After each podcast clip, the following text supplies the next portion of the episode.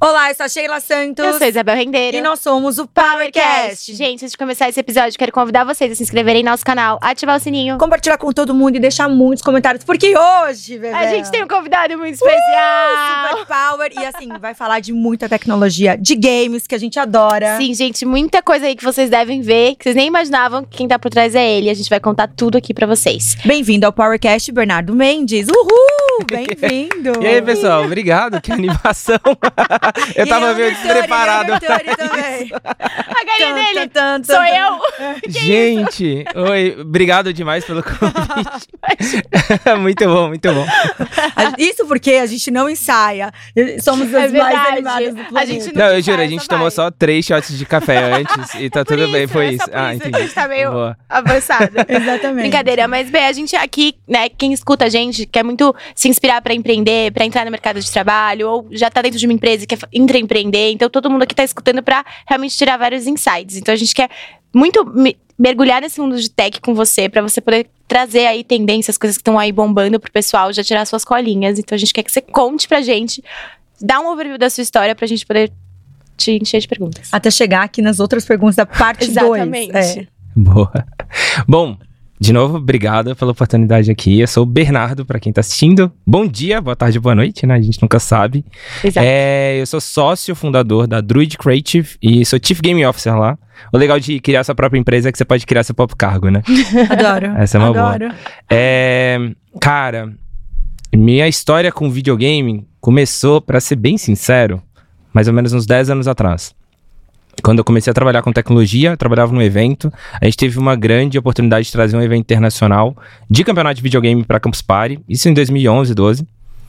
E literalmente quando eu via aquilo acontecer, eu não entendia nada. Eu ficava tipo inconformado. Tinha um monte de cara jogando videogame no palco, um monte de gente assistindo fora do palco, e eu olhava aquilo e falava, pô, por que, que a galera não tá jogando? eu, eu, eu juro que me bateu muito errado. Eu falei assim, pô, não faz sentido algum a galera só assistir jogando. Corta a claquete para uns três anos depois, quando essa empresa que trouxe o, o projeto para o Brasil chamava ESL. E aí a gente teve a oportunidade de trazer essa empresa para o Brasil. E aí eu comecei a mergulhar nesse mercado e falei, pô, peraí, isso aqui é um todo um mercado, isso aqui existe lá fora, essa tendência está chegando no Brasil. Isso era por volta de 2015. Aí que eu realmente comecei a estudar o mercado de games e aí que eu comprei o meu primeiro videogame também. E aí a gente trouxe essa sala para o Brasil, gente, eu fiquei na operação deles até 2018. Saí da operação para trabalhar com marketing de influência, que também estava estourando na época. E voltei a trabalhar com games mais ou menos por volta de 2019. Quando eu comecei a juntar essas pontas do esporte, da parte de competitivo, a parte mais de influência e jogos e marketing. Outra claquete, dois anos depois eu fundo minha própria agência especializada nesse segmento. E foi a primeira agência do Brasil a trabalhar com game e marketing de uma forma bem especializada. Hoje a gente, eu acho que é a grande referência que tem no mercado mesmo. A gente tem os maiores clientes, os maiores jogos, acho que a gente vai falar bastante sobre isso no decorrer do programa hoje. É, e além disso, a gente começou a, a, empreender em outras empresas, abrir outros negócios, fazer outras coisas. Então, acho que tem muito caminho aqui para a gente não falar só de marketing, mas de negócio, de modelos de negócio, de publishing, etc é, de mídia, sei lá, de qualquer coisa que vocês quiserem, que videogame hoje é minha praia. Não, Mas... eu tô no videogame, Bebel vai na parte tá, de publicidade. A gente tá devia estar tá aqui falando, jogando. Exato. Boa. Exato. Putz, gente, vamos cancelar o episódio. Enquanto alguém estivesse fazendo um campeonato ao vivo, é verdade, falhamos. Ô, Bernardo, eu tenho várias curiosidades. A primeira vez que eu fui é, impactada, como posso dizer, por um jogo, eu, eu vi que tava jogando online e tinha assim, era mais de um milhão de pessoas. Isso tem muito mais que um milhão. Assistindo ao vivo, eu falei, gente, como que eles assistem as pessoas jogando videogame? Eu achei muito curioso, né? Fiquei assim, gente, como as pessoas param para ver alguém jogar videogame de fato. E agora, inclusive, esse ano teve até no Rio de Janeiro é um campeonato super forte. E eu também, obviamente, já tô viciada agora, porque esses campeonatos realmente eu assisto de fato agora, né? Depois desse tempo todo, que já faz uns sete anos que eu fui impactada. É, eu quero perguntar para você do negócio em si. Como que faz, você que é mergulhado 100% aí desse universo, para vocês organizarem um evento disso, né? Eu sei que já vem meio que. E como faz para vocês organizarem toda a publicidade, toda a parte dos influenciadores? Como que esses. É, eu sei que tem. É, os brasileiros são favoritos também, né? Acho que estão entre os cinco, se eu não me engano. É, como, que, como que funciona esse mercado? Que é muito Boa. curioso. Vamos lá. Cara, vamos falar de algumas partes do mercado, então. Primeiro, a gente está falando de esportes eletrônicos, os e-sports. Essa parte, basicamente, a gente tem alguns stakeholders, que é a publisher, o jogo em si e os times. E aí, os fãs assistem tudo isso. Um campeonato, para ele existir, primeiro precisa de um jogo. E o que você citou é o Intel Masters, de Counter-Strike, que é um jogo super lendário no Brasil. Então, literalmente, com Counter-Strike, a gente lota estádios no país. E a gente é uma grande referência internacional, sei lá, desde sempre. Mas, se eu não me engano, o primeiro Major que a gente ganhou foi ali por volta de 2015, 2016. Então, primeiro, o publisher, ele cria um jogo, que é um Counter-Strike no caso. Esse jogo é super jogado pelo mundo inteiro, uma comunidade ama de paixão esse jogo, e aí a galera começa a jogar ele muito sério. A comunidade que escolhe se o jogo é esporte eletrônico ou não, e não o publisher, entendeu? Porque se a galera não leva a sério seu jogo, ele nunca vai ser um esporte eletrônico. Então não é uma decisão muito publisher. O publisher torce, mas é a comunidade que escolhe.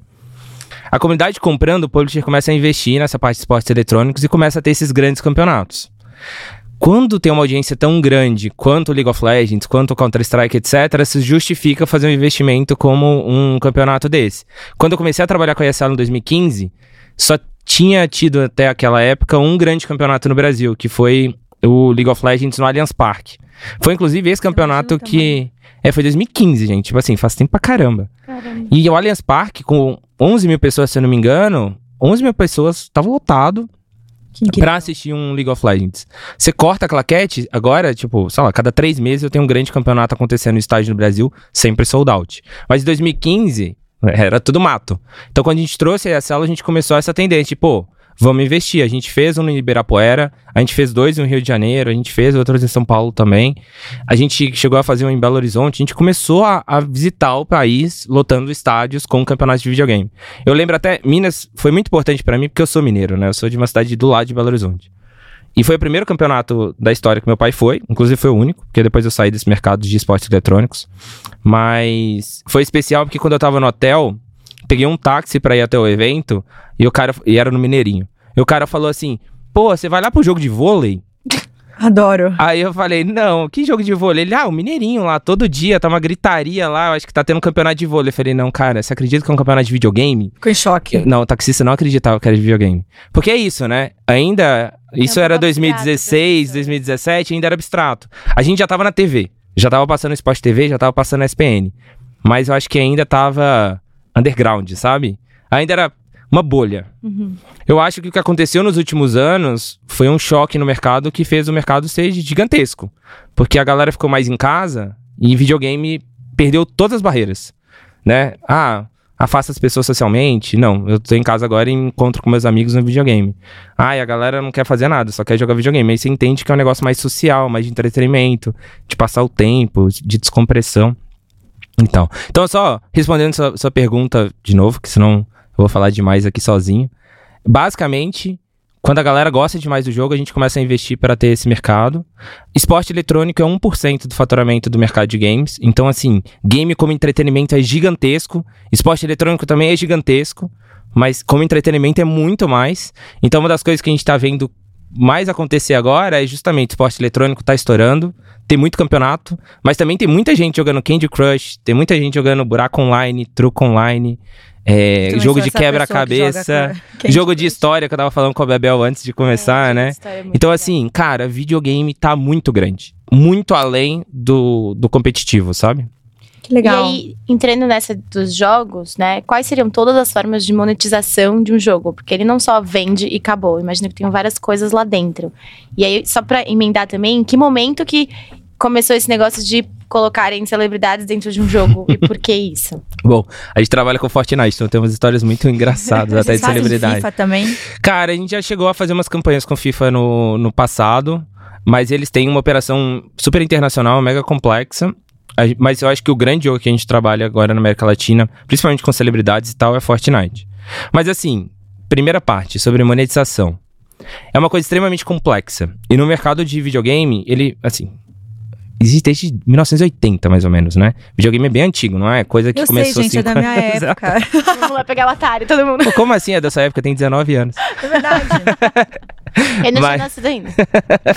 Mas assim, é, desde a época do arcade, que na época o único modelo de negócio era fazer um jogo, construir uma máquina gigantesca e vender a máquina, é, o negócio evoluiu bastante. Mas a grande evolução foi ali por volta de 2003, quando a gente começou a ter o- um jogo online que você podia jogar com seus amigos. A grande plataforma que começou isso foi o Xbox, e aí ele começou a mudar o modelo de negócio do jogo de vender um CD para você comprar um negócio digital e você pagar uma manutenção para ter acesso àquilo. Hoje a gente chama esse mercado de software as a service, que basicamente eu pago uma assinatura para a Microsoft para ter o Word. Eu não compro mais a licença. Videogame é basicamente a mesma coisa. Eu ainda tenho os dois modelos de negócio. Eu ainda tenho venda do CD, geralmente são jogos de modo história, que a gente tava falando, tipo God of War, Uhum. que eu compro o CD e jogo. Mas a maioria do mercado hoje é o que a gente chama de gaming as a service. Então eu tenho o jogo meio de graça, mas eu tenho um sistema de monetização que eu tenho uma mensalidade quase para pagar, ou para ter acesso, ou para ter benefícios. O Fortnite pegou esse modelo de game as a service que o League of Legends lançou por volta de 2011 e transformou num negócio gigantesco.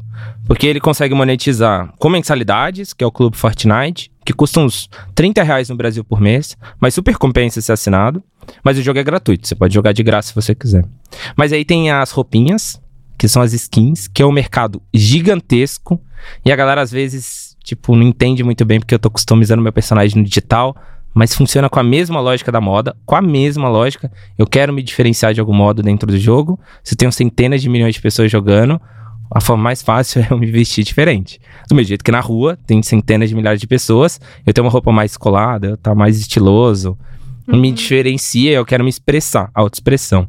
Tanto é que a gente tá falando até agora sobre skins, que o, o screen, é, como é a frase? É, é, o screen fashion is the new street fashion.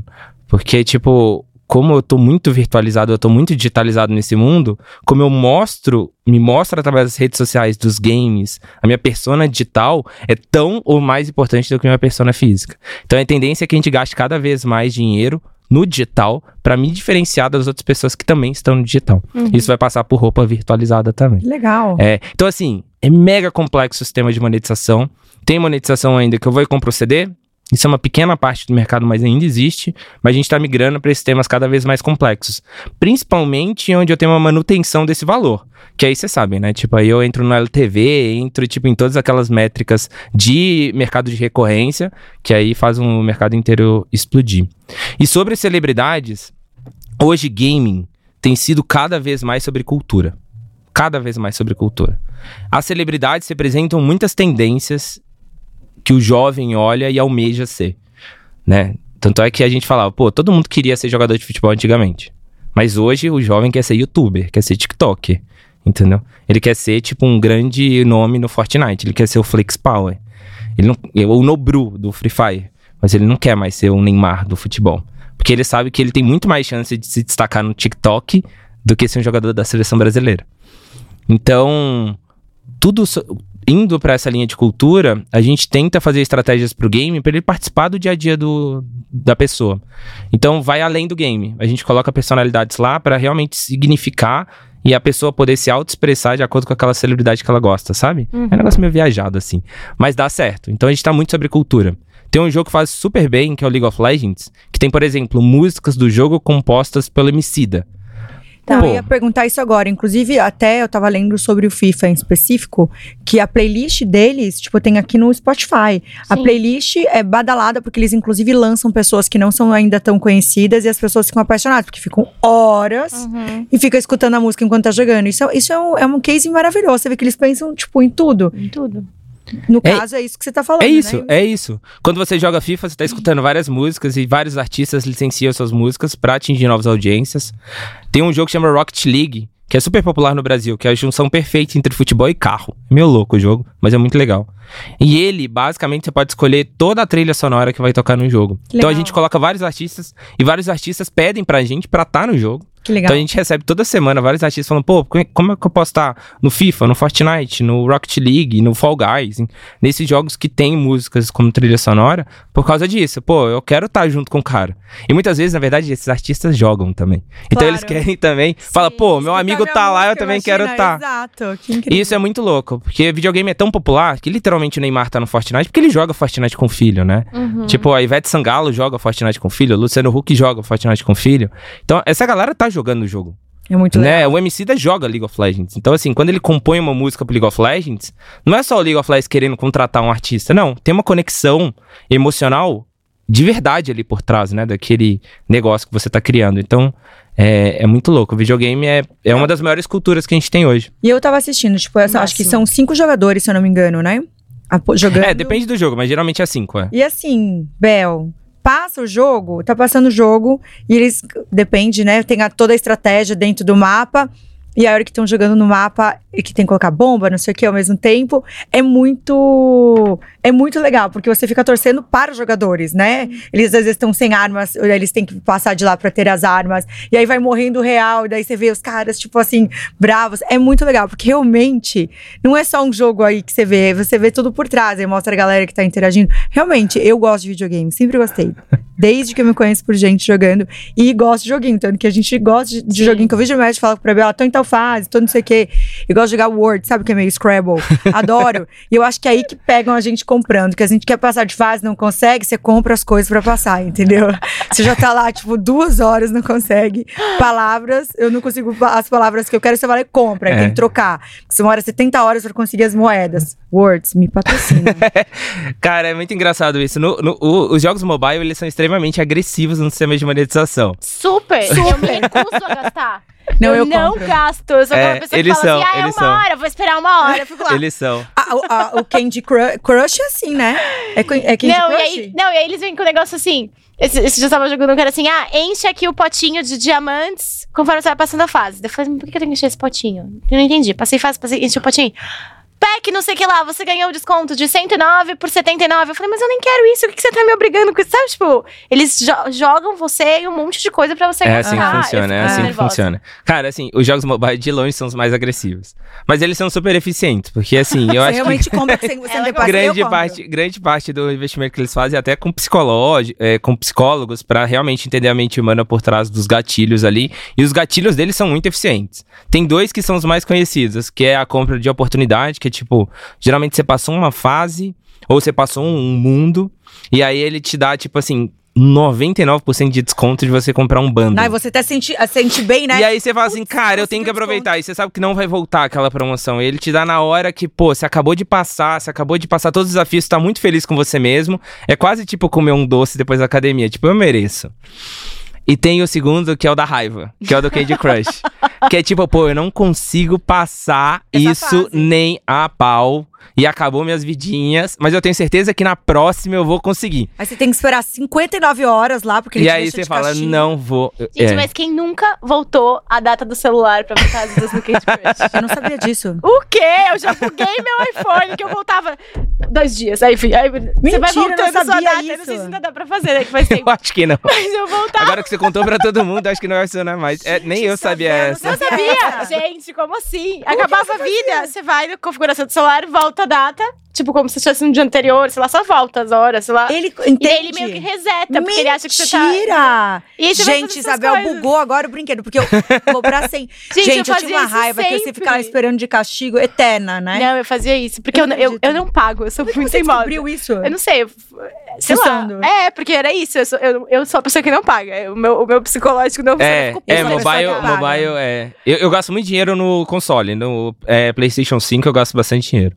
Mas em mobile eu me recuso também. Tô chocada que vocês Eu nunca me recuso. isso, gente. Não, eu achava nunca que era uma coisa fiz. que todo mundo sabia. Esse Eu nunca também, fiz. eu vou lá e compro. Teoricamente, sua conta deveria ser banida ter feito isso, mas tudo bem. Não, eu já fiz várias vezes. Tipo, teve uma época que eu era, eu juro, toda hora eu precisava. Eu- Aí eu descobri, eu falei, gente, isso é um hack É. maravilhoso. Eu ficava mudando meu celular. Mas Candy Crush é muito louco, porque uma pessoa média que joga é, Candy Crush, você pergunta qual que é a fase, e geralmente uma fase acima do 2000. Não sei qual fase vocês estão, Eu mas vou ver qual que eu tô. Mas, tipo assim, é sempre fazer assim. Nossa, eu tô na fase tanto. Você fala, cara, quem que criou um jogo que tem mais de duas mil fases, assim? Obrigada. É muito Não, louco uma vez pensar eu vi nisso, uma né? amiga que, sei lá, tava eterna também. Eu falei, como que você tá? Mas Mas... o que eles falaram Maria que Bruna. todos os, é, sei lá, cada X tempo eles lançam mais X fases. Então Sim. é um jogo eterno mesmo. Sim, sim. É, é, um, é um jogo que hoje, de longe, é. É, um- é o que a gente chama de cash cow. É o, é o que a gente chama de cash cow até. Tipo assim, isso aí dá dinheiro demais, gente. Se você olha é, trimestralmente, as empresas abertas em bolsa têm que abrir os dados ali de quem- como tá faturando, bibibibobobó. Se você pega da Activision Blizzard, que é dona da King, que é dona da Candy Crush. Esse mercado é meio. Né, um vai comprando o outro e Claro. fica meio confuso. Se você olha, tipo, 40% do faturamento da Activision Blizzard é devido à King. E basicamente a King só tem Candy Crush.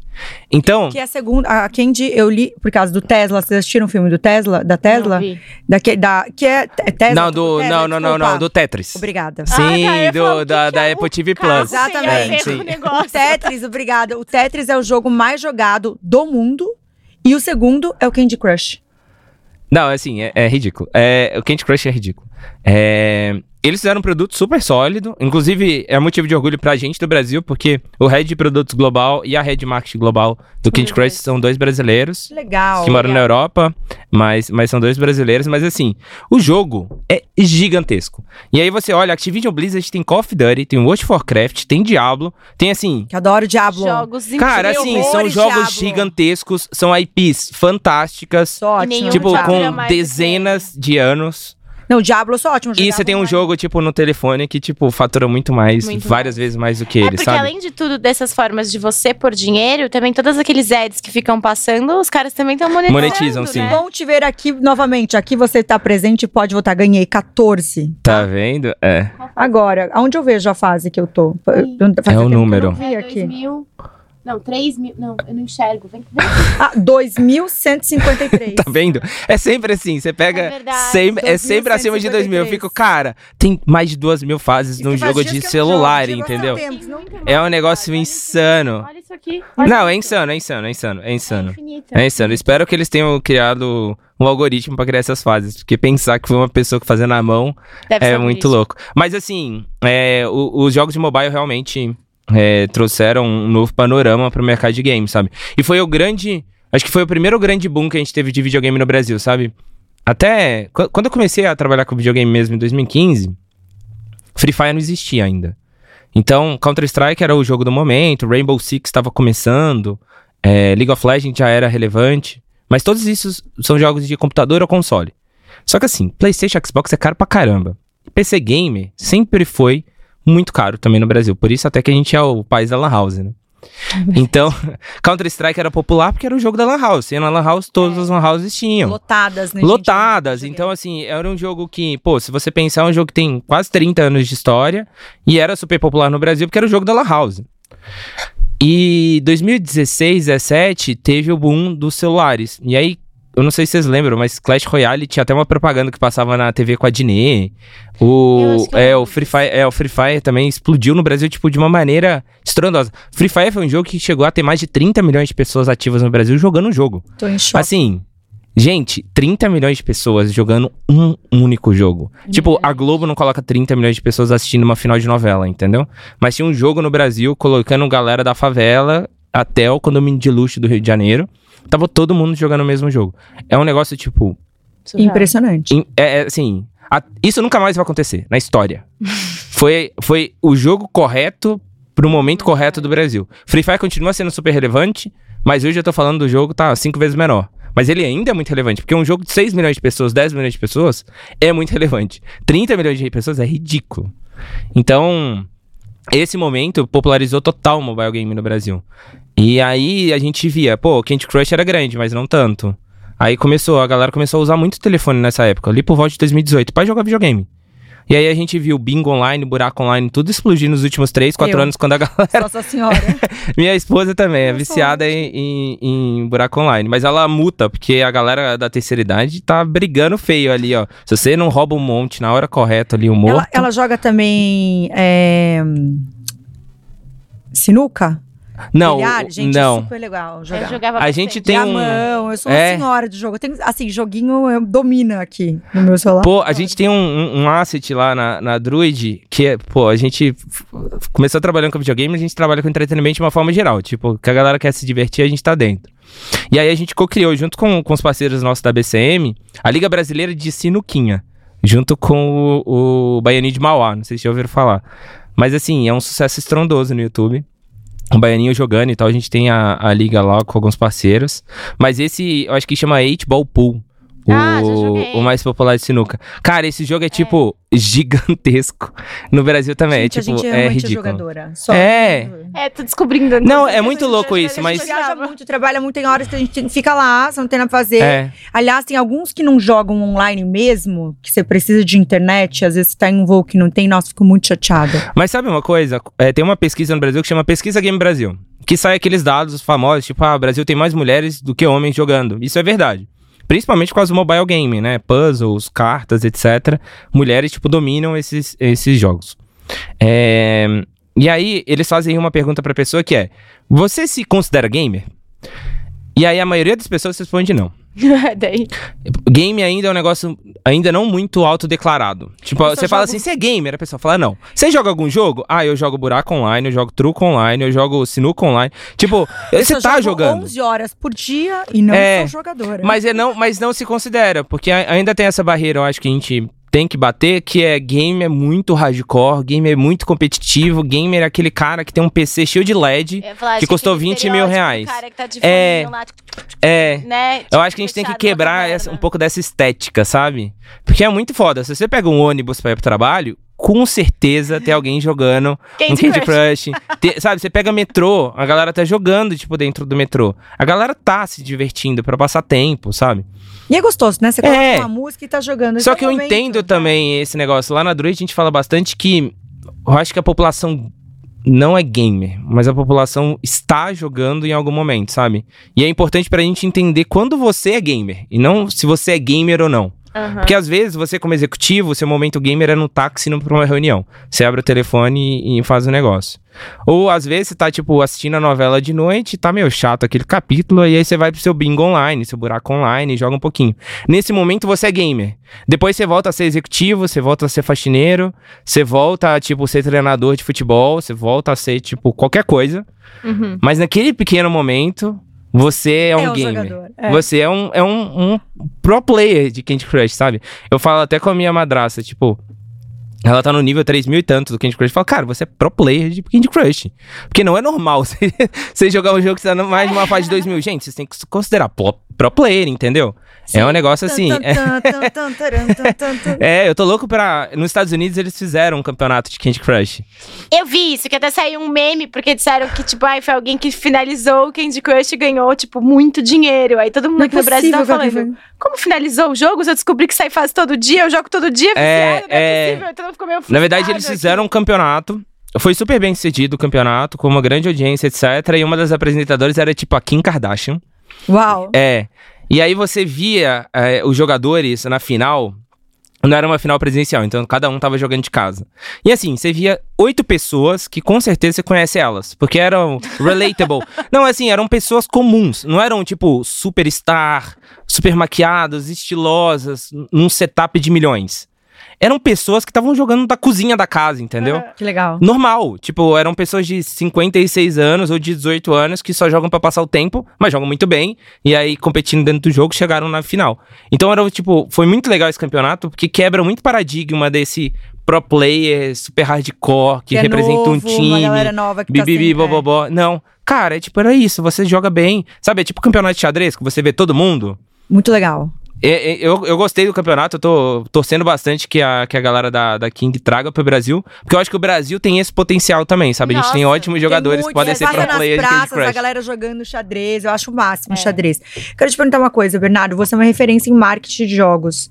Como que você foi por esse caminho e como que você entendeu que, que em algum momento a gente sabe, né, que as pessoas estão indo muito atrás da gente por causa de um tipo de, de business. Como que você entendeu que você já era referência e que, que você conseguia enxergar para melhorar o business? Boa.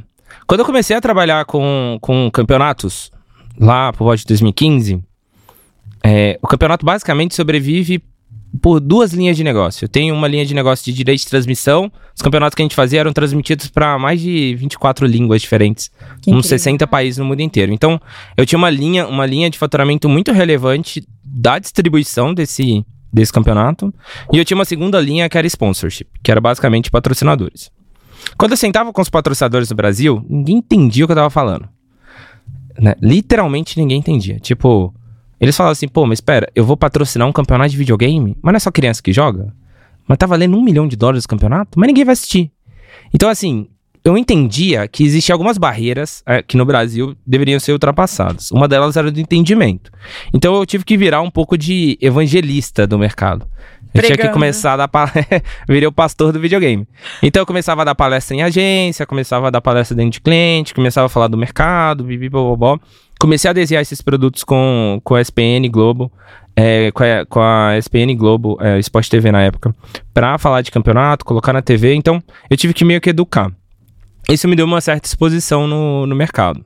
Só que eu percebi que, se eu não tivesse agências especializadas nesse segmento, era muito difícil vender pro cliente ou pra agência. Porque eles não estavam entendendo nada que eu tava falando. Então, o passo de educação era profissionalizar essa galera. Só que assim, eu não tava lá dentro da agência, eu tava dentro do fornecedor. Então, a gente continuava fazendo nosso trabalho e tudo mais. Quando eu entrei dentro de uma agência pela primeira vez, aí para trabalhar diretamente com game, que eu tive a oportunidade, eu falei, pô, agora sim eu posso mostrar para as agências como isso funciona. E a gente fez um belo trabalho na, na agência que eu trabalhei, chama Chey, uma coreana. E aí, lá eu acho que, que aí eu comecei a ensinar para o mercado, falar assim, tá vendo, gente? É assim que lança uma campanha, é assim que uma marca se integra, e blá.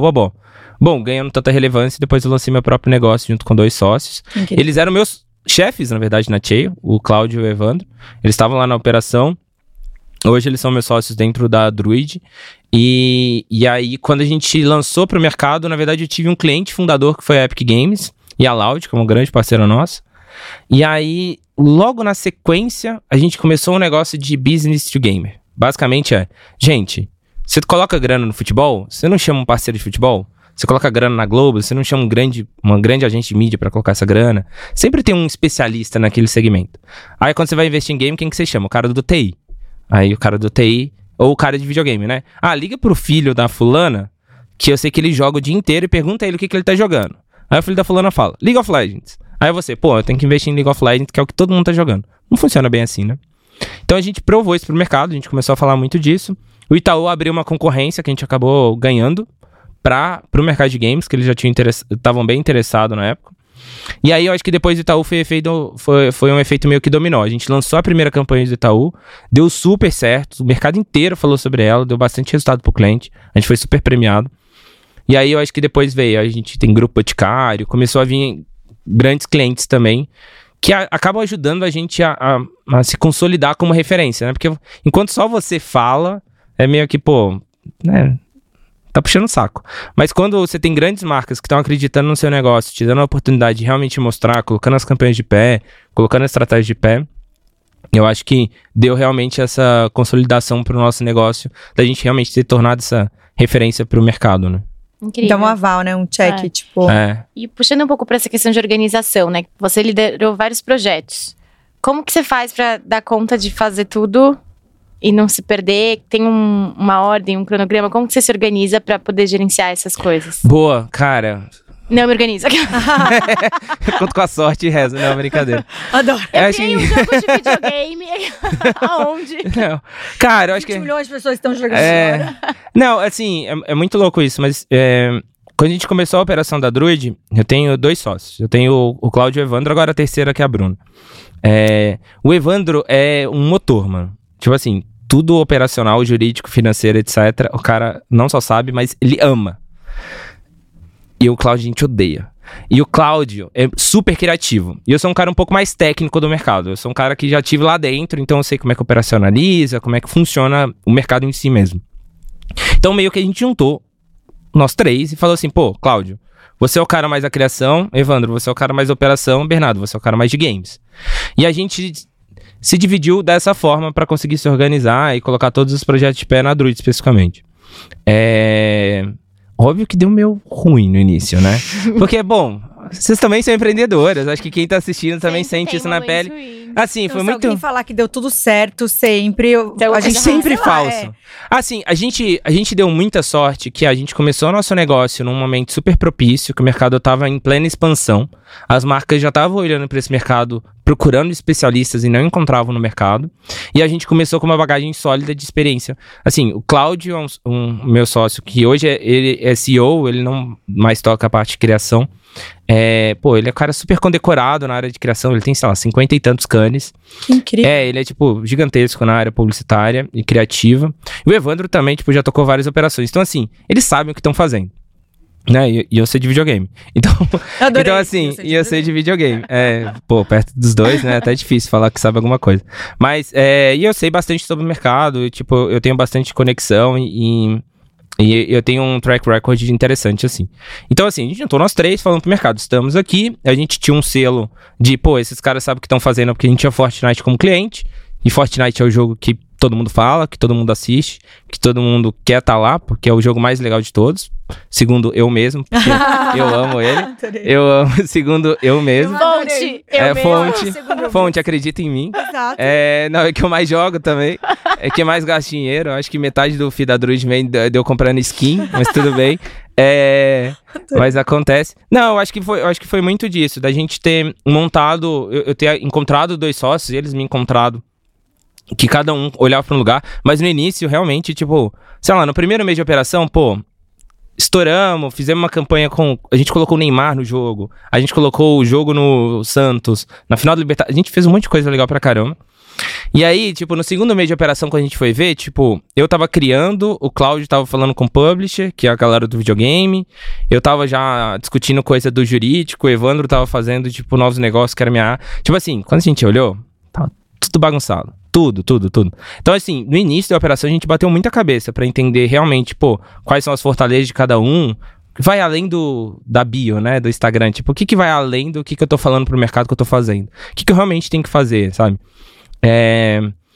Mas a gente não conseguiu chegar numa conclusão sozinho quanto a isso. A gente contratou uma consultoria externa. Que legal. É, a Isso gente- é incrível. é. Vocês, vocês- eu acho que quando. Que Exatamente, precisava. identificar que precisava, porque às vezes a gente acha que a gente perde tempo, às vezes batendo que Uhum. quer economizar, acaba perdendo tempo e dinheiro, né?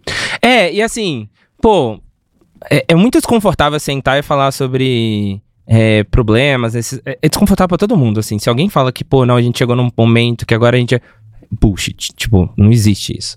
E às vezes, pra você ter uma discussão guiada, você precisa de, tipo, um cara externo. Foi literalmente psicologia de casal. A gente contratou uma consultoria externa.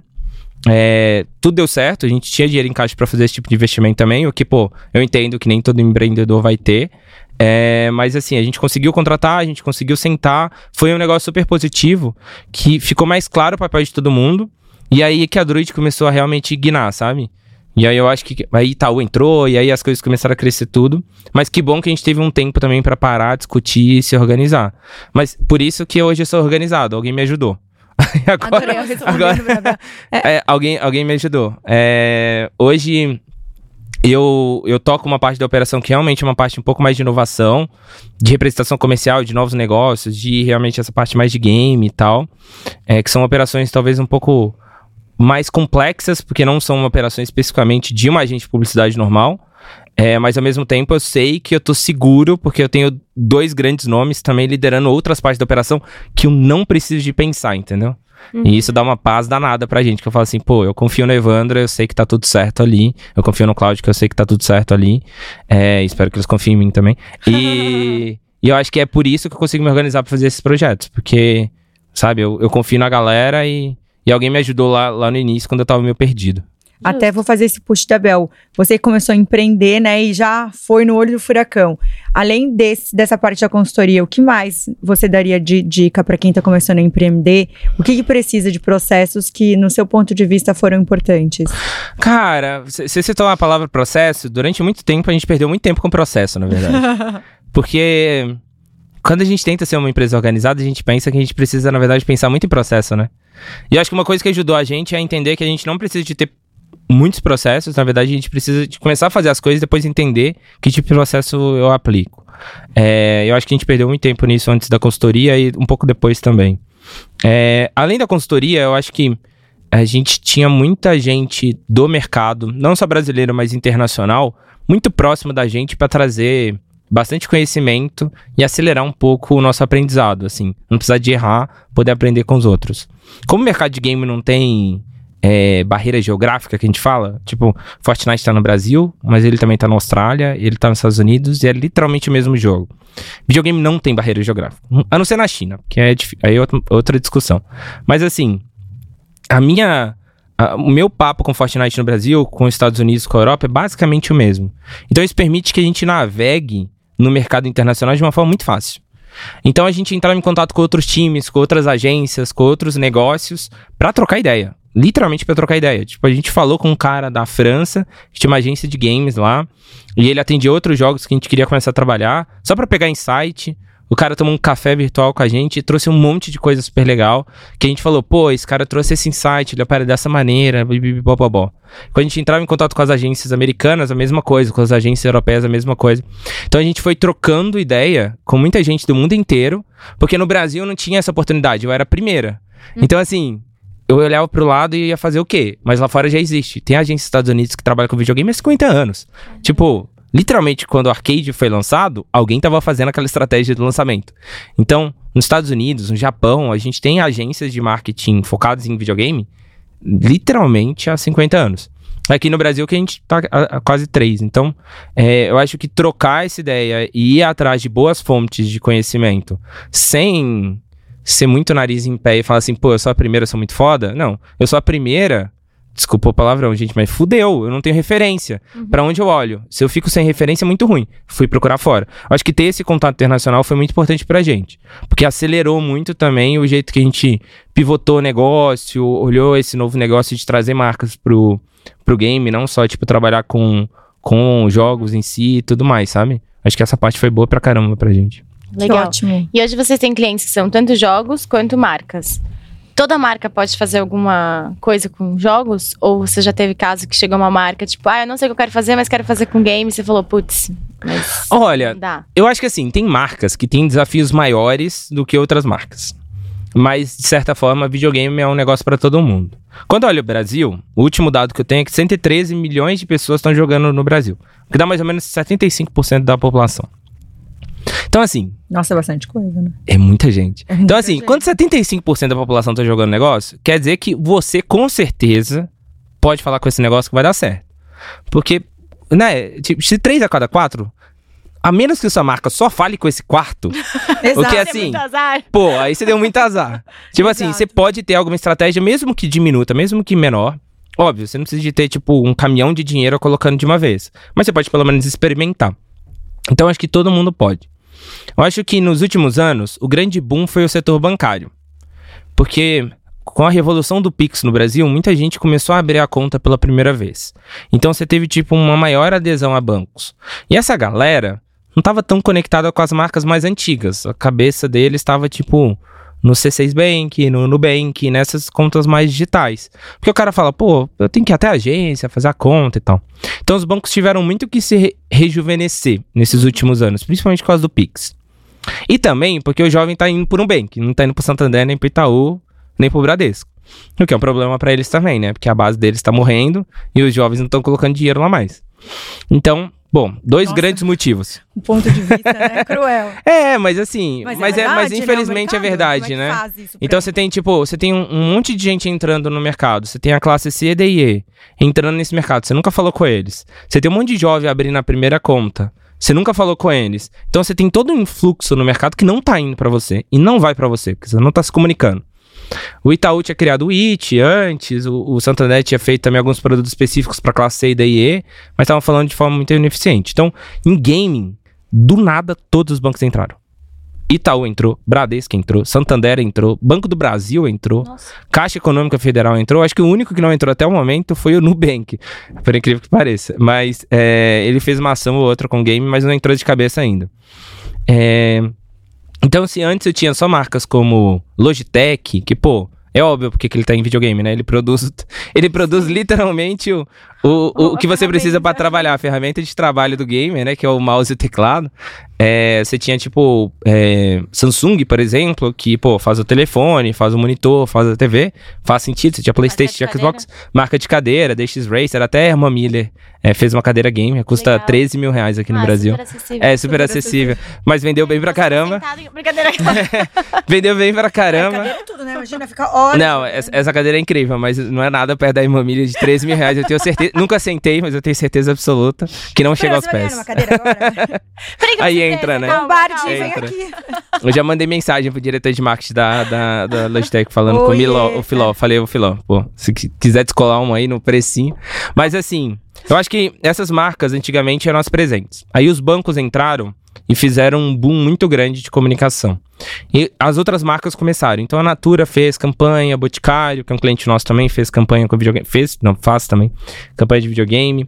O varejo começou a olhar muito forte. A gente teve Submarino, que foi um cliente nosso durante muito tempo, fazendo grandes campanhas. Casa Bahia faz grandes campanhas com game. Ponto Frio faz grandes Eu campanhas tenho com uma game. dúvida. Todo eu vou mundo. te interromper enquanto dá essa explicação. Não Claro. sei se é uma dúvida que. O que seria fazer com game? Me dá um exemplo Pô, da Casa é uma Bahia boa. videogame. Porque agora Cara, assim, às vezes, distante. às vezes é mais simples do que você imagina. Às vezes é só tipo você fazer um comercial mais legal que fala a linguagem desse cara, Tá. que é fazer uma campanha com game. Por exemplo, é, Casas Bahia, eles têm um embaixador que é o Nobru. Nobru é um grande nome do Free Fire. Hoje é uma grande referência do jogo. Ah, tá. Então, pô, às vezes você, como uma pessoa normal que não acompanha Free Fire, você vê a propaganda da Casa Bahia com um jovem e você fala, pô, é só uma campanha legal. Mas pro gamer, ele veio e fala assim, caralho, é o Nobru. E isso é muito legal, porque literalmente é o mesmo comercial. Só que você colocou uma personalidade desse mercado, já representa muita coisa pro mercado. Claro. Porque eles falam assim, pô, esse cara pensou em mim.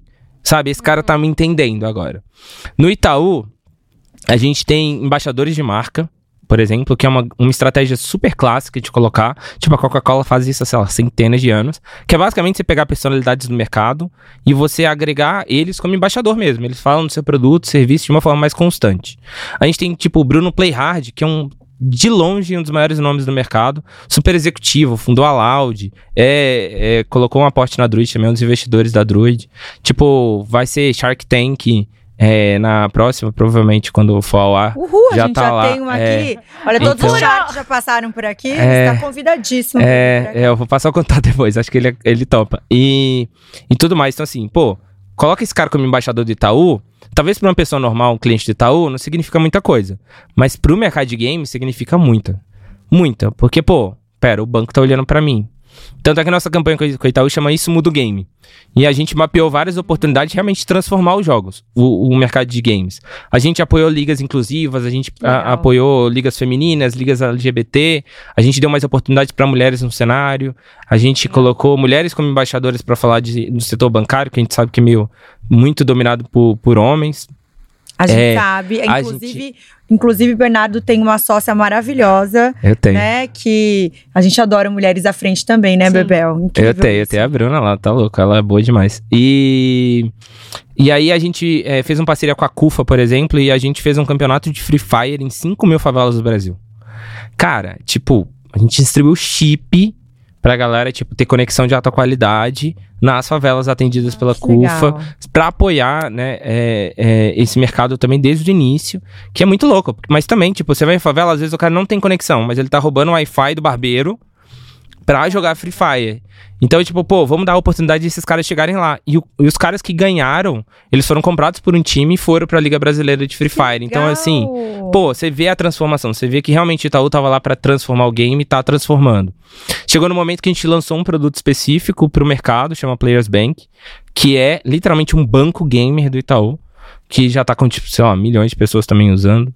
A gente vê o Santander fazendo mais ou menos a mesma coisa. Tipo, o Santander faz grandes campanhas apoiando jogos e essa transformação social.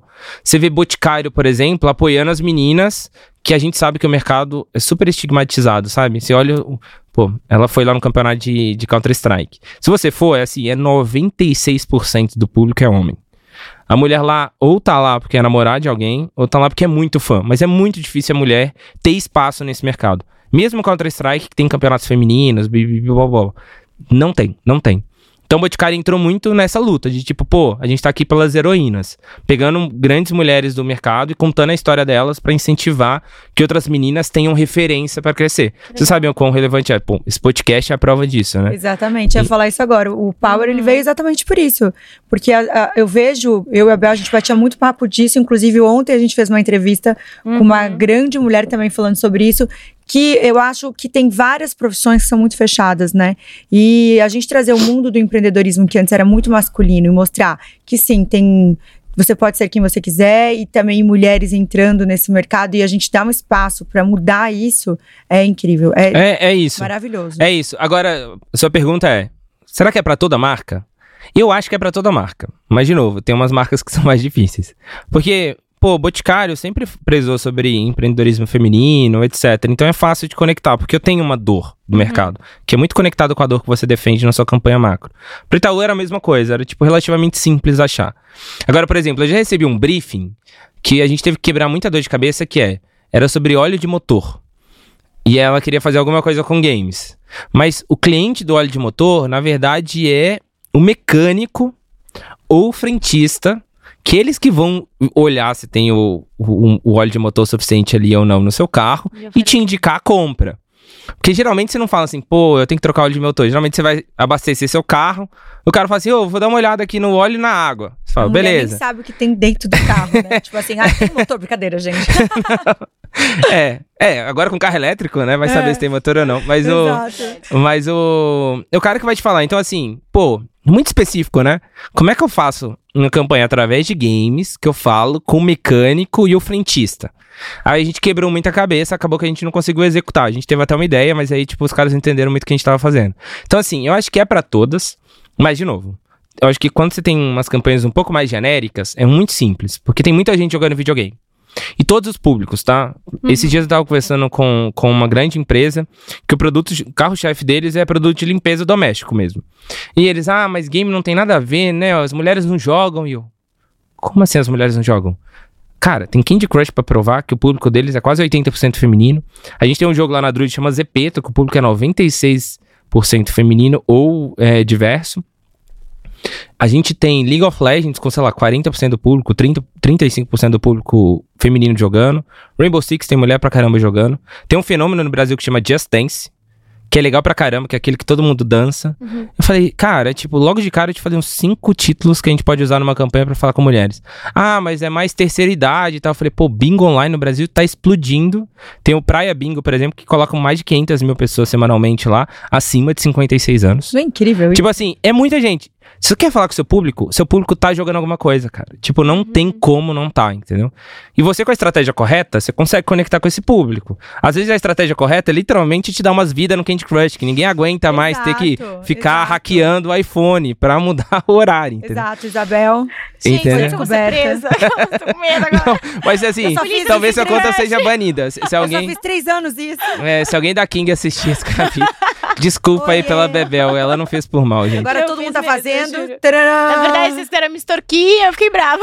É, muito foda. Que máximo. Olha, mas se eles quisessem os olhos fazerem alguma coisa, eles deveriam dar um cupom de desconto pra gente comprar com uma loja de roupa ou sapato.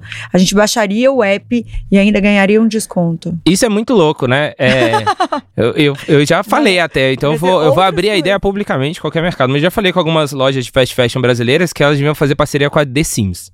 Porque, cara, é um jogo incrível que tem um Sim. público feminino super é, gigante no Brasil. Tipo, até Mas literalmente a Pablo Vittar joga.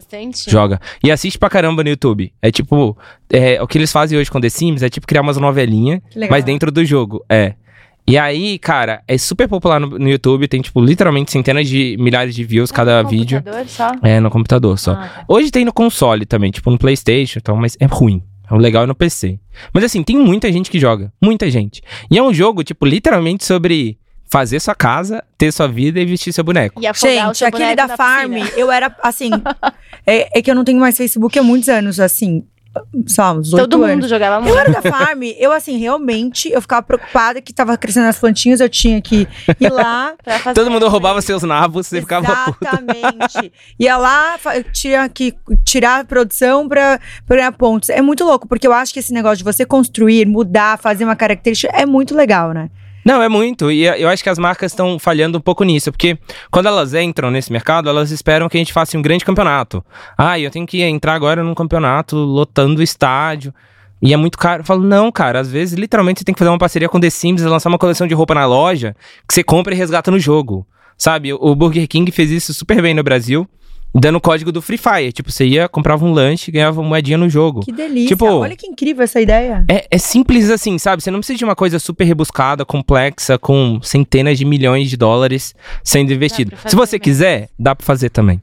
Mas às vezes são nessas coisinhas simples que você realmente consegue dar resultado pro seu negócio e fazer um teste onde, pô, beleza, eu vendi, a galera me comprou, eu aumentei o meu share de mercado, etc. Eu consigo fazer esses testes de uma maneira relativamente fácil. E o mercado de games é digital, né? Então não tem o meu barreira criativa nenhuma. Você quer fazer? Muito provavelmente vai dar pra fazer. Talvez precise de um pouco mais de tempo do que você tenha. Mas eu acho que é muito difícil a gente barrar a ideia de cliente ou barrar a ideia da própria agência quando eu quero fazer Todas alguma essas coisa, sabe? campanhas, o jogo tem que autorizar, né? Ah, com certeza, por Sempre favor, não faça. que- é.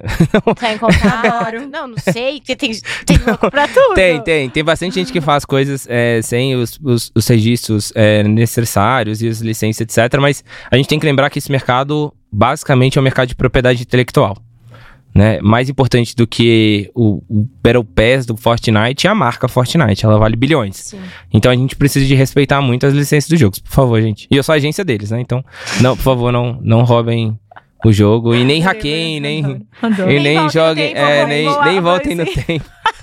É, não teste essa regra, porque talvez a conta Não, possa gente, ser não pode banida. mais. Tá, tá off já, não faço mais. Adoro. Bebel, vamos fazer a nossa. tem- temos perguntas Ai, de é sorteio verdade. que a gente adora. Ai, Gente, eu Ah, sabia, eu falei pro Bernardo quando a gente tava fazendo reunião com ele, né, Bel? Que a gente ia amar esse podcast. Porque assim, Não, primeiro sério. que a gente chama tecnologia e assim, tem várias coisas que a gente não entende. Então a gente vai aqui, nossa, esse monte de perguntas. Tipo. Esse quadro, você vai sortear uma pergunta pra você e ler ela. A gente também não sabe o que tem aqui, então pra gente também é surpresa. Tcharam! Ah, eu, eu sorteio? Aham. E eu me faço a pergunta? Aham, aham. E você se responde também, não pode pular. Não pode também Quais voltar são no os tempo. principais desafios que você enfrenta atualmente? Boa. Cara, a gente tá numa fase muito de expansão de negócio.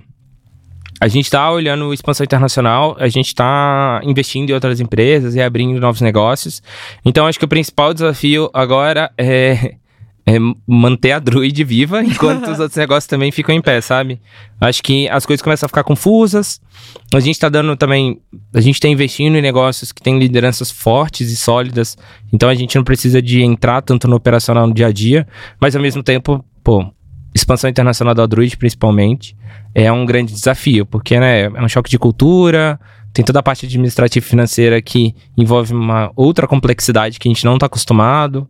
São leis locais que a gente não. que a gente totalmente desconhece. São sócios locais, ou são pessoas locais que a gente está contratando que, pô, como é que eu vou ter confiança de contratar ele sem, sem nunca ter conhecido, né? Quando, quando a gente tá no Brasil, tudo é mais simples. Quando a gente tá lá fora, tudo é muito mais complexo e tal. Então, o maior desafio nosso tem sido essas discussões quase infinitas sobre expansão internacional e, e alguns novos negócios que a gente tem no mercado, sabe? Legal. Boa, foi boa a pergunta. Respondido. Foi boa. Mais uma, mais uma. É, mais uma. Deixa eu ver aqui. O Bernardo é didático, né? Ele explica super bem. Que bom. Como você planeja expandir ou desenvolver seu negócio no futuro? Olha, Hum, eu já respondi essa, então. Expansão na outra. É, que internacional. curioso Não, então pula, pega Pula, pula. Expansão internacional, porque nós, no Brasil eu acho que a gente já tá grande o suficiente. Aquelas, vamos fazer todas. Vai, gente, vamos lá. Um filme, série ou livro que te inspira. Boa. Boa, cara. Se eu não falar Ted Laço, eu tô mentindo. Ai, eu amo também. Ai, gente, eu choro horrores com ele, porque eu sou É, apaixonada. eu ainda não vi o último capítulo, então não vai ter spoiler pra ninguém aqui. É, mas Eu eu, acho se que. você quiser, porque... eu- eu- é, é, enquanto a gente grava, tipo, literalmente eu vou chegar em morre, casa. Zé. Ah, Estados Unidos? Ele é. contou que viu Aquele que volta dos. Estados Unidos? Ah, É, co- todo mundo tá falando isso. Mas assim, cara, eu acho que Ted Lasso foi um negócio muito louco, porque me pegou muito desprevenido. É, era, um, era um negócio que eu tava assistindo pra passar tempo real. Tava sendo bem empurrado os primeiros capítulos, mas eu falei, pô, beleza, tá na Apple TV Plus, vai ser bom, porque todos são bons. E eu acho que, tipo, quando começou a engrenar, começou a me tocar muito, assim. Eu, eu acho que é um negócio. É um negócio, tipo, muito, muito louco. A quantidade de mensagem que ele consegue passar com um negócio tão bobo, literalmente bobo, quanto o Ted Lasso, sabe? Porque. E ele constrói muito bem os personagens. Eu acho isso incrível, assim. Ele faz a gente se apaixonar por todo mundo que a gente odeia e tudo mais. Acho que The Office também fez isso com a gente. The Office é uma grande Também referência minha. gosto. E Mad Men foi o, o, o seriado que realmente me fez me apaixonar por marketing, assim. Eu não. Eu desconhecia totalmente o mercado de marketing até assistir Mad Men. Sei lá, eu tava na época da faculdade, eu fiz engenharia, nada a ver. É. Mas realmente é um negócio que eu falei assim, pô, um dia eu quero trabalhar com marketing, porque esse negócio parece ser muito da hora. E estando dentro do marketing, a gente vê que Mad Men é realmente bem realista, assim. Tanto nas partes boas quanto nas ruins, que tem bastante problema também. Nosso mercado ainda de segregação, de tudo mais. É, que na Druid a gente leva super a sério, até por isso que a gente trouxe a Bruna como sócia. Ter uma liderança feminina, principalmente como sócia, é muito importante. Mas ter uma liderança feminina no dia a dia também, então a gente tem várias Faz diretoras diferença. e tudo mais, é. Pra gente fazer diferença em todas as empresas, assim. A gente tenta sempre encontrar mulheres que possam liderar as operações. Boa. rapaz. Vamos mais uma? Vamos mais uma, vamos. Ah, não, vamos, vamos. Pode? Gente, mas quero fazer um parênteses sobre o Ted lá. Você lembra quando eu te falei pra assistir? que eu chorei horrores. sim. Eu falei, gente, realmente ele traz, ele traz é, é, chaves pra gente que, tipo, ele é tão bom, ele é tão legal, ele enxerga o filme de uma forma tão incrível, tipo, a vida como. E assim, ele passa por um monte de desafios o tempo inteiro. É. E o cara tá lá, tipo, não vou desistir nunca. É muito É, legal. é, é- é muito, é muito legal. E é muito legal como ele mostra que a transformação ela é sempre gradual. Tipo, ele nunca tem uma fórmula mágica pra resolver o problema e ele nunca resolve o problema em um só capítulo. É sempre uma construção, sabe? E eu acho que a gente tá muito num, num- momento de fórmula mágica. A gente Aham. sempre tá caçando uma maneira fácil e rápida de fazer tudo. Sim. Sabe, eu tenho um problema, eu preciso resolver ele amanhã. E a gente perdeu um pouco essa paciência. E coisas tomam um tempo, né? Eu acho que o maior aprendizado meu do Ted Lasso é esse. Tipo, pô, ele literalmente demora todas as temporadas pra resolver o problema. Mas tá tudo bem, porque teve uma construção muito importante ali, entendeu? Pra todo mundo. E às vezes quando você traz outras pessoas pro seu problema, que é basicamente a definição de uma empresa, é, né? É uma definição de uma empresa, pô, todos os funcionários têm que estar ali no- com o mesmo foco, porque senão a empresa não funciona. Mas são pessoas totalmente diferentes, os desafios delas são totalmente diferentes. Então, Sim. você precisa de construir esse entendimento único para resolver o problema. E às vezes as pessoas esquecem disso, né? Só quer chamar uma pessoa e falar, resolve aqui, ou pô, vou comprar esse curso, vou comprar esse, sei lá, esse software. Não é muito assim. É isso aí. Boa, última pergunta aqui. Acho que eu, eu fiz mais do que necessário, né? Eu- Não, a gente tá Mas beleza. Quais são as principais tendências da moda nos próximos anos? Adorei, gente. Colocar no The Sims. Screenwear is the new streetwear. Uh! Cara, muito completo, a gente ele tem- de todos os a. É... Não, a gente, a gente, cara, primeiro, moda é minha paixão, não sou tão estiloso quanto vocês, mas eu adoro esse mercado. É, a gente foi responsável lá por ter colocado o Pedrinho do- ah, da Pie junto com a Loud, foi uma Ai, referência global de. É, foi uma referência global até de street fashion se encontrar com games. Legal. A gente fez uma coleção. Tipo, foi muito foda fazer esse trabalho com eles no início da operação da Druid. A gente faz bastante projeto. Tipo, eu sou, tenho vários amigos nesse segmento. Eu adoro. Mas essa, essa tendência tem sido entendida lá por fora, mas aqui no Brasil não. Tipo, se você olha, tipo, Louis Vuitton, o desfile tá, sabe? Tipo, Louis Vuitton tá no Unreal Engine, é, usando as novas tecnologias do Fortnite pra fazer o desfile ao vivo ser também imersivo, sabe? A Balenciaga, tipo, lança um óculos de VR pra fazer o desfile na época lá que tava todo mundo preso em casa. É, a Gucci, no- no- num jogo até que a gente opera no Brasil, chama Zepeto. A Gucci lança uma coleção, tipo, na passarela, ela lança a coleção no Zepeto. Ela ganha, tipo, milhões de dólares fazendo isso todas as temporadas. Tipo assim, eles entenderam. Lá fora, você olha mercado de luxo, eles entenderam que gaming é um negócio ensurdecedor. E se eles não estiverem lá, eles não se conectam com o público jovem. Aqui no Brasil, nenhuma marca entendeu. Riachuelo não tá lá, é, Renner não tá lá, Zara tá lá, mas Zara é internacional. Mas, tipo, Riachuelo e Renner, que são marcas que estão aqui, deviam estar lá e não estão. Farm, sabe? Todo o grupo ali da Osklin devia estar lá e não tá lá. Fala, pô, tem que entrar, gente. Concordo tem que com entrar, você. sabe? Eu acho que a galera ficou muito. Pô, tem que entrar um Web3, tem que fazer NFT É, e tudo mais. falar. A gente fez também, Mas tipo, eu acho que foi válido todos os testes. Mas eu acho que tem um negócio de você estar mais imersivo e mais popular, sabe? A gente não quer se sentir somente único, a gente quer se sentir diferente. Então você tem que dar essa oportunidade para o máximo de pessoas possíveis poderem se expressar através da sua marca também, sabe? Eu acho que o NFT errou um pouco nisso, de tipo, pô, só uma pessoa? Eu também quero, sabe? Eu acho que o game, o diferencial é esse, sabe? Todo mundo pode ser um Homem-Aranha no Fortnite. Sim. Todas as mais de 600 milhões de pessoas que jogam o jogo todo dia. Podem ser o, o, Homem-Aranha, nem que seja por um dia. E isso é muito mágico, sabe? E, pô, eu tenho potencial de vender minha roupa para centenas de milhões de pessoas. E eu não tenho barreira geográfica. Eu construí uma roupa aqui no digital, eu tenho o mundo inteiro me comprando no outro dia, sabe? Eu acho que essa é a grande tendência da moda que lá fora entendeu e no Brasil ainda não. Fica a dica aí pras empreendedoras de fashion. Que legal isso. Adorei. Eu acho que ainda é um pouco abstrato para as marcas aqui. Tipo, é muito distante, eles não enxergam que tem essa possibilidade. Eu acho que é muito. Tem que ser falado. e eu não acho só parece. no mercado de gamer, tá? Eu acho que tem vários mercados, tipo, podcast no Brasil. É o terceiro maior canal de, de hoje de consumo. Então, assim, as pessoas, às vezes, é, É, precisa novas, bombar não- muito lá fora pra ir, a- depois de muito tempo, eles entenderem. O Brasil, teoricamente, é super, assim, né, consumidor. Né, tá aí o Instagram pra mostrar, TikTok pra mostrar. Como que eles demoram pra entender alguns tipos de mercado? Né? Muito Total. louco isso. É, é muito louco porque, ah, por mais que as plataformas de mídia tenham tentado popularizar os podcasts do Brasil, tipo, pô, o Spotify tá investindo pra caramba, Disney tá investindo pra caramba, todo mundo. E YouTube também tá investindo agora em, em videocast, né? É, Em Uhum. podcast, mas também em formato de vídeo.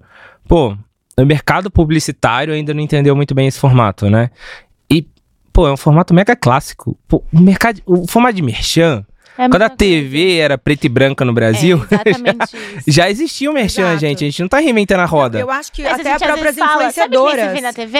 É a mesma coisa. Você pode a estar correndo fica, na esteira, você pode estar, você pode estar dentro do "Ah". ônibus, você pode estar onde você quiser. A mesma coisa que aconteceu com as influencers. Eu acho que aqui também demorou, mas da hora que pegou, pegou. Pegou. É. Né? Tipo, as pessoas demoraram pra entender e a hora que entenderam, todas as marcas precisavam ter e viram que era acessível.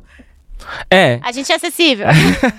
Não, primeiro, primeiro, gente, que o Powercast foi. A gente soube isso quando a gente foi pra brincando. Portugal. Nosso, o Power foi o primeiro podcast a sair do Brasil. Então a gente também está à frente, empreendendo com o Powercast. muito Foi o foda. primeiro e agora tá indo de novo. Então é E vai muito. ser o primeiro podcast a sair em jogo de videogame. Exato. Tunch, tunch, tunch. Adoro. É, agora vamos para nossas powers, Bebel, mas vamos falar Vamos, de vamos dar um 067 presente antes. antes. pro Bernardo. Afinal, essa conversa tá muito boa. Você mereceu esse presente.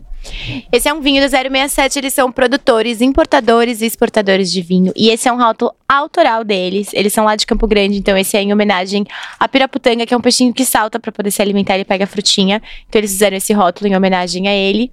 Espero que você goste. É um vinho maravilhoso. E além de, de produtos brasileiros que a gente gosta muito, né, Bebel? Vinhos brasileiros está super em alta. Eles também têm de várias vinícolas do mundo todo, que eles são de vinícolas pequenininhas. E aqui, enquanto a gente tá batendo esse papo maravilhoso, que o Bernardo tá aqui no QR Code, você acessa e entrega para todo o Brasil. Tá nos melhores shoppings, nos melhores aeroportos também. Isso mesmo. E pra quem tá escutando a gente, é só clicar no link, gente. Vamos Pô. para nossas powers. Bora. Tá preparado? Muito, muito chique. Uhul! Você não tá vamos para as preparado. powers. Vamos- São perguntas mais rápidas, Bernardo. Ixi. Respostas mais rápidas. Bora. Tcharam! a gente tem pergunta de. Não. Ah. Deixa um conselho pra quem ainda não teve nenhum contato com o mercado de games. Olha pro lado, né? É, ah, provavelmente alguém tá jogando aí. É, não, brincadeira. Eu acho que assim, eu acho que dá pra dar pelo menos uma chance. Uma das coisas que eu falo bastante quando eu dou palestra e tudo mais é que, às vezes, muitas vezes o game tá na sua casa e você ainda não entendeu o que tá acontecendo. Então, sentar com seu filho e dar a oportunidade pra ele te explicar, vai abrir muito seus olhos. Nossa, eu vou fazer agora uma coisa bem viagem, tá? Eu acho o máximo pra quem cria gamers. Como que é esse mercado? Se eu quero ser hoje uma, uma criadora de um jogo, que eu sei que demora anos e muito dinheiro, I know. Mas tem alguma incubadora? Existem empresas brasileiras que fazem isso? Como que funciona? Falando do mercado daqui em geral. Olha, aqui, o Brasil é uma grande referência no mercado de games global do ponto de vista de desenvolvimento. A gente, faturamento é até relevante, mas, pô, nossa moeda não tá valendo tanto, então a gente tem ficado pra trás aí. Mas mesmo assim, a gente tá ali na casa dos top 10 é, em maior faturamento. Do ponto de vista de desenvolvimento, realmente é muito caro.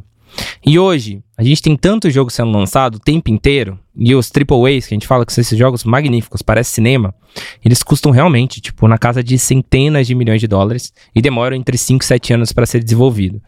Então, assim, quando a galera fala assim, ai, o Fortnite foi lançado, foi uma cópia de tal jogo, eu falo, cara, eram dois jogos que ficaram, tipo, 10 anos sendo desenvolvido, a sete chaves, e aí quando um lançou, seis meses depois o outro lançou, você não, você não cria um jogo seis meses. É tipo assim, é que eles enxergaram a mesma tendência e eles criaram pro mesmo lugar. É, então, realmente é um mercado meio de tubarões. Né? As big publishers e tal, elas realmente são muito grandes. Porém, existe um mercado de indie games, que são essa galera que produz mais em casa e tem um mercado muito grande, muito valioso para ele. A dica número um seria: produza, tipo, faz um teste, lança ele, mas sempre olhando para o mercado global e não só o mercado brasileiro. Isso não quer dizer que eu tenha que fazer um jogo em inglês. Na verdade, pode ser até em inglês, pode ser em várias línguas, mas o importante é tipo você fazer um jogo que vai ter mais mercados do que o próprio Brasil para consumir, sabe? ou pensar em como você vai internacionalizar. Tem até uma empresa brasileira que fez um jogo totalmente baseado no sertão. É, nossa, eu queria muito lembrar o nome para indicar pra galera. É, mas o jogo é incrível. Depois, quando você lembrar, É, a gente deixa é. a descrição. Deixa, por favor, porque é um incrível, assim. E eles lançaram pro mundo inteiro e o mundo inteiro amou. E é um jogo que se passa no sertão, uma menina do sertão que passa fome, bibi, bobobó.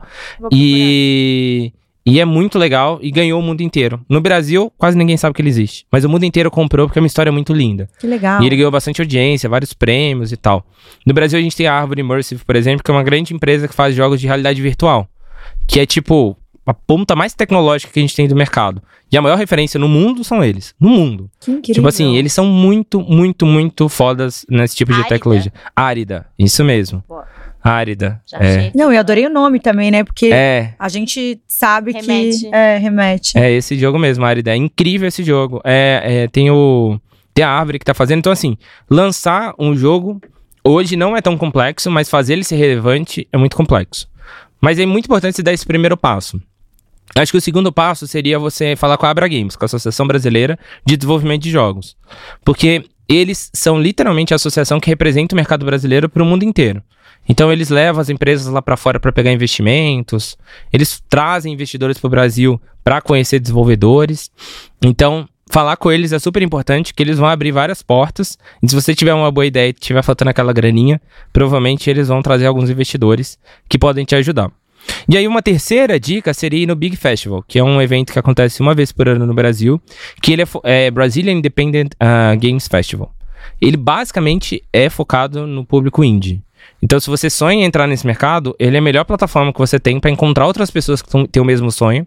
Talvez você possa se juntar e fazer uma empresa um pouco maior. Encontrar investidores, porque eles trazem muito investidor.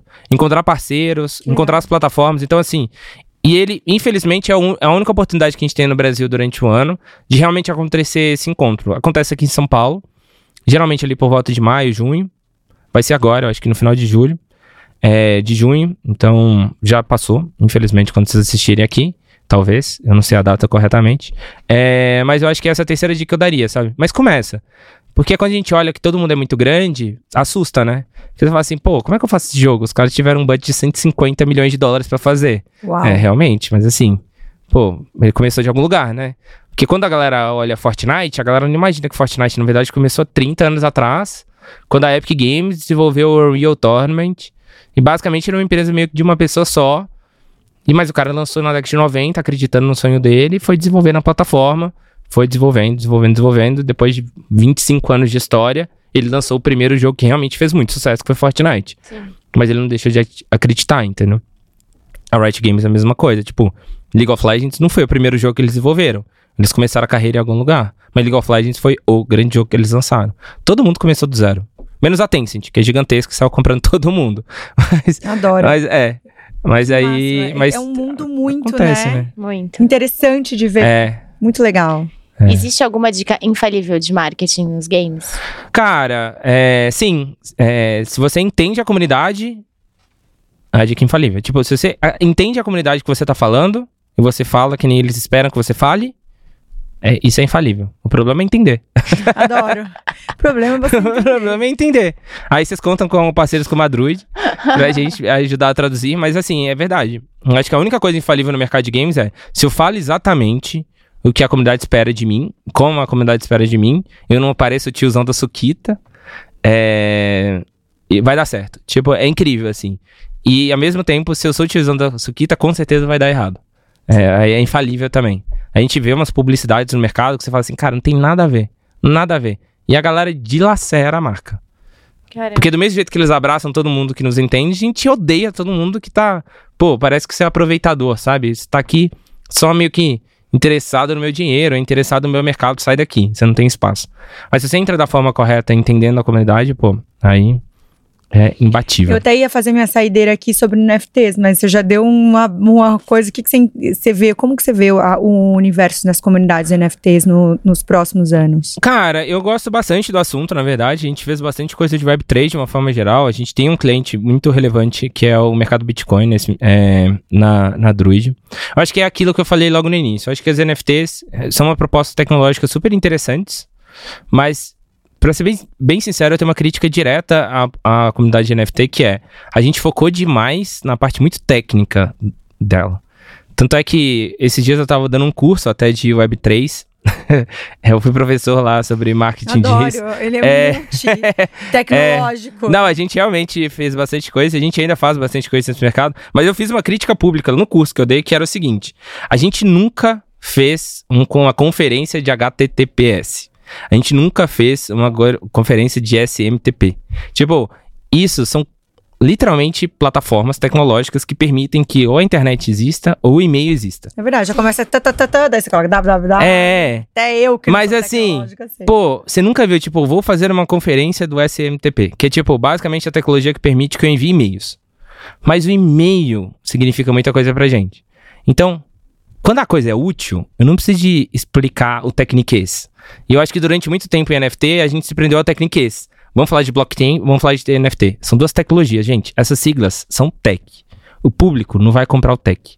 Tipo, ninguém sabe como o Pix funciona. Todo mundo usa o Pix. O NFT, a gente ficava explicando como a tecnologia funciona. A galera ficava, não, mas é porque blockchain é descentralizado, é porque a base segue é econômica, bibibi, bobobó, é assim que eu faço descentralização. Gente, esses termos são muito técnicos, a galera não compra tecniquez, a galera compra utilidade. Então, eu acho que o futuro das comunidades de NFT e comunidades centralizadas de uma forma geral, pode ser baseado em token, não precisa de ser tipo não fungível, é basicamente sair do tecniquez e ir para utilidade. Quando a gente chegar num ponto de maturidade do mercado que eu realmente tenho uma utilidade palpável para o público geral, vai ser mágico. Porque a tecnologia realmente é mágica. Do mesmo jeito que o HTTPS lá, ou, ou o HTTP, qualquer coisa desses tecnologia aí doida, também foi muito útil pra gente. A internet é muito útil pra gente. O www é muito útil pra gente. Mas eu nunca precisei de parar para explicar tecnicamente como o www funciona para mostrar a utilidade. Eu só mostro a utilidade. Deixa o tecniquez para quem é do tecniquez e vamos falar com um público um pouco mais genérico, sabe? Tanto é que eu acho que no Brasil tem muitos exemplos muito bons. Eu vou dar um salve até pra galera do- da reserva, que eu acho que é um dos. Da reserva e da Campari. Eu faço parte dos dois. Eu acho que são os dois melhores grupos de NFT do Brasil. O da reserva é incrível o que eles fazem. Teve sapato é, específico só para quem era NFT holder. Tinha um monte de coisa super legal que eles ainda agitam na comunidade. E o da Campari também, eles fazem não só desconto em bar, que ajuda bastante, eu gosto bastante de Campari. É, mas eles fazem bastante coisa muito legal com a comunidade no dia a dia, de dar ingresso, de levar em evento, de realmente, tipo, agitar, mostrar uma utilidade para participar daquilo. Não só encontrar outros NFT holders, mas encontrar amigos que têm o mesmo assunto para falar. E muitas vezes NFT é isso. Tipo, na reserva eu falo sobre roupa, porque eu gosto da marca. E outras pessoas que gostam da marca e falam comigo. Adidas é assim também. Eu entro lá pra falar bem, não só da Adidas, mas de todo o ambiente de streetwear, falar de moda, falar de arte. São pessoas igual.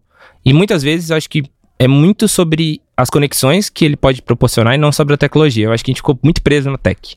Infelizmente. Já tendo uma aula Nossa, aqui. sim, disso É, tudo. mas vocês, incrível. vocês concordam, Faz não é? sentido. Concordo sentido. totalmente. É verdade, nunca Eu acho que até a gente já passou várias pessoas tentando explicar. O Bernardo é super didático, né? A gente nunca entendeu Sim, tão bem. gente- eu nunca. Exatamente, porque às vezes ela falava, falava, falava, falava, a gente fingia bem. A gente assim, ó. Caramba. Você sai daqui pensando mais coisas, entendendo menos coisas ainda, ficando muito Exato. mais confusa. E é É. verdade, tipo, a gente já teve várias, todos esses de todas as partes novas de tecnologia, pa passam cada um dar seu ponto de vista, mas nunca foi tão bem dito. Uhum. E eu acho que é exatamente isso. Deixa a tech lá e mostra por que que veio, É. né? É isso, cara, o melhor exemplo pra mim é o Pix. Eu tava até é, falando sobre isso com alguns gringos, porque o gringo não sabe direito o que é o Pix. Ai, que susto, gente. Desculpa. Levei uns sustos que bateram aqui na porta. Tcharam. É verdade.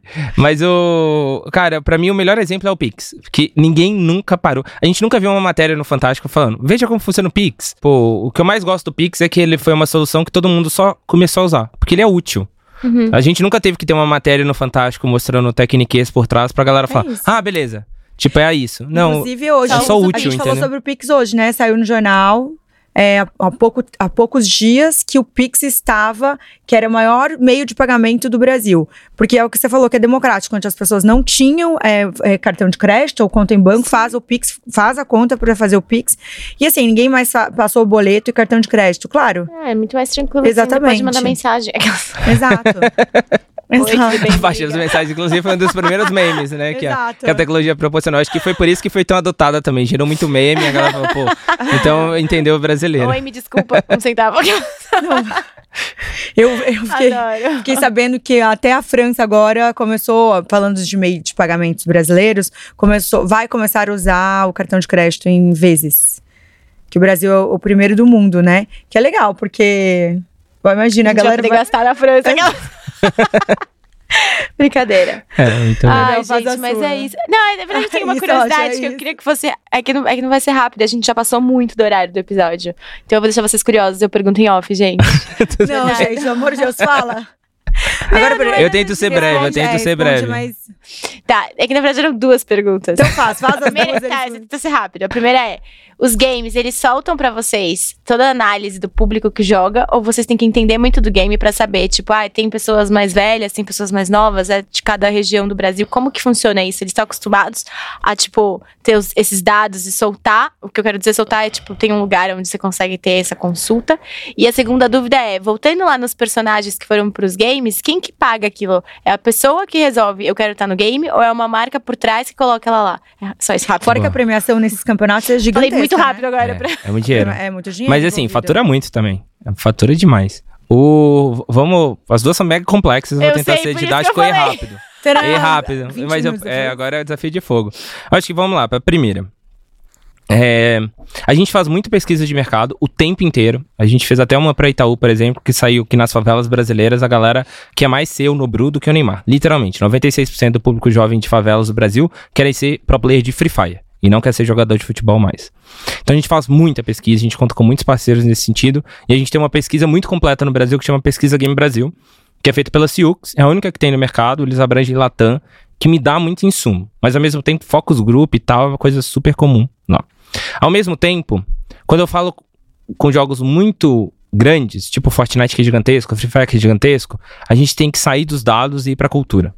Então a gente vai pra música, a gente vai pra fashion, a gente vai pra um monte de coisa. Que aí eu saio um pouco do beabá ali do Excel. Uhum. E eu tenho que realmente criar ele como parte da cultura brasileira. E aí que entra o investimento em celebridades, em música, em vestuário, collab, etc. É, então, respondendo a sua pergunta, a gente tem dado pra caramba. O jogo dá dado, a gente vai atrás de dado, nunca tá o suficiente, a gente sempre tá aprendendo. E óbvio que a gente fica olhando bastante jogos concorrentes, vendo o que eles estão fazendo, se tá ah. dando certo, tá errado. A gente tem plataformas que permitem que a gente analise até mesmo faturamento dos concorrentes, etc. Então a gente tem muito insumo no dia a dia para fazer as escolhas, são tudo data driving, né, que é a palavra do momento. Indo para a segunda, os dois.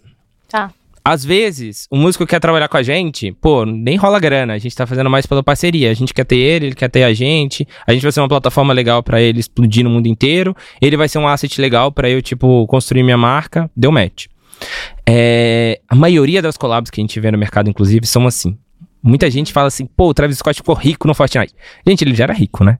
Assim, primeiro de tudo, já era gigante. É que o brasileiro descobriu o Travis Scott por causa do Fortnite. Tá. Do mesmo jeito que a Ásia inteira descobriu o Alok por causa do Free Fire. O Alok. Não é incrível isso? Então, assim, então. o Alok virou uma grande referência como DJ na Ásia. Ele já tinha feito uma turnê ou outra, mas pós Free Fire, que era um jogo também gigantesco lá, ele ficou enorme lá. É, agora ele tá no Arena of Valor. Honor of Kings, desculpa, mudaram o nome do jogo aqui no Brasil. É, no Honor of Kings ele tá explodindo na China. Ele já era relevante na China, mas agora ele tá num jogo que tem, tipo, centenas de milhões de pessoas jogando todos os dias. E ele é a cara que tá dentro do jogo. Então, assim, ele é uma plataforma incrível no, pro jogo no Brasil, mas o jogo é uma plataforma incrível para ele lá. Óbvio, ele tá ganhando uma grana. O jogo também tá ganhando muito dinheiro em cima dele. E tá todo mundo feliz. Então é meio que os dois.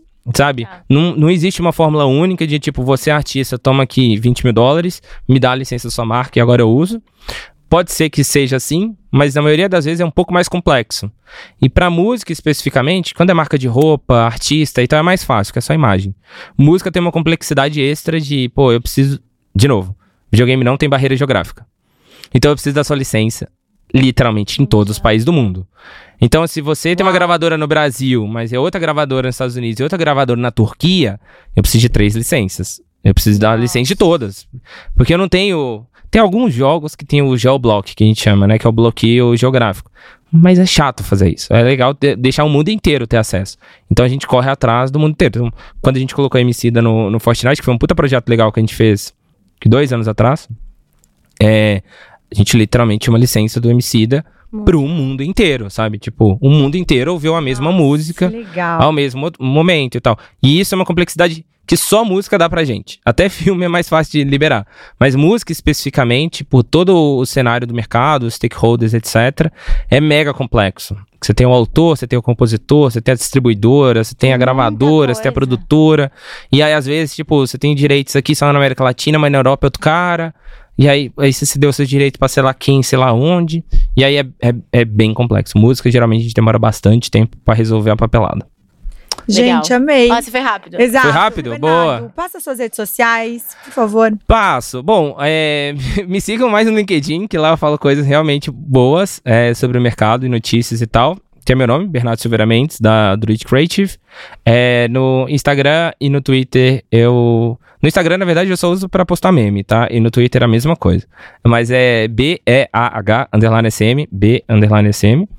E é isso, me sigam lá. A gente... E eu posto bastante coisa do, do mercado de uma forma geral, mas eu não sou muito palestrinha, não. Adoro. Então eu prometo que é só coisa que realmente interessa. Não é post todo dia, é só de vez em quando, mas é conteúdo de boa qualidade. Muito obrigada, bom. muito obrigada, né, Bebel? A gente teve Não, uma aula que foi incrível. Muito obrigada mesmo. E eu que agradeço a oportunidade, vezes. foi super Adoro. legal. E vocês não se esqueçam de se inscrever no nosso canal. Ativar o sininho e mandar o episódio pra todo mundo. Deixa um monte de comentário que ele volta. Obrigada, gente. Um Beijo, beijo. até a próxima.